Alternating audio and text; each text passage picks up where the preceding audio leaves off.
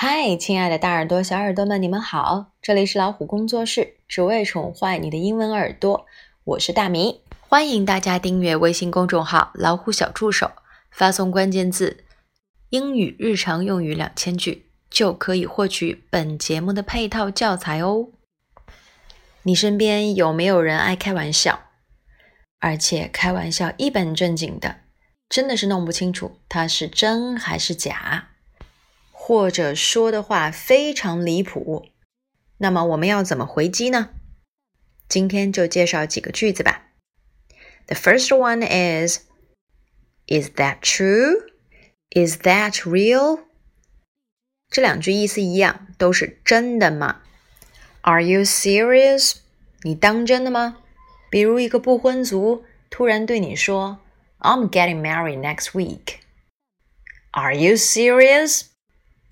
我打算下礼拜结婚，你当真的吗？Number two, Are you kidding me？或者 Are you joking? You must be joking，都是表示你在开玩笑吗？你一定是在开玩笑的。这语气充满了怀疑，一句话都不想要相信啊。Okay, number three, I don't buy your story。我才不信呢。I don't buy your story。 Buy, b-u-y，原指买的意思，在这里表示我不买你的账，我才不相信你说的故事呢，我才不信你的鬼话呢。与这句话意思差不多的还有 I know better than that，我才不信呢。I know better than that，以上都表示惊讶、不信任。现在我们来归纳总结一下。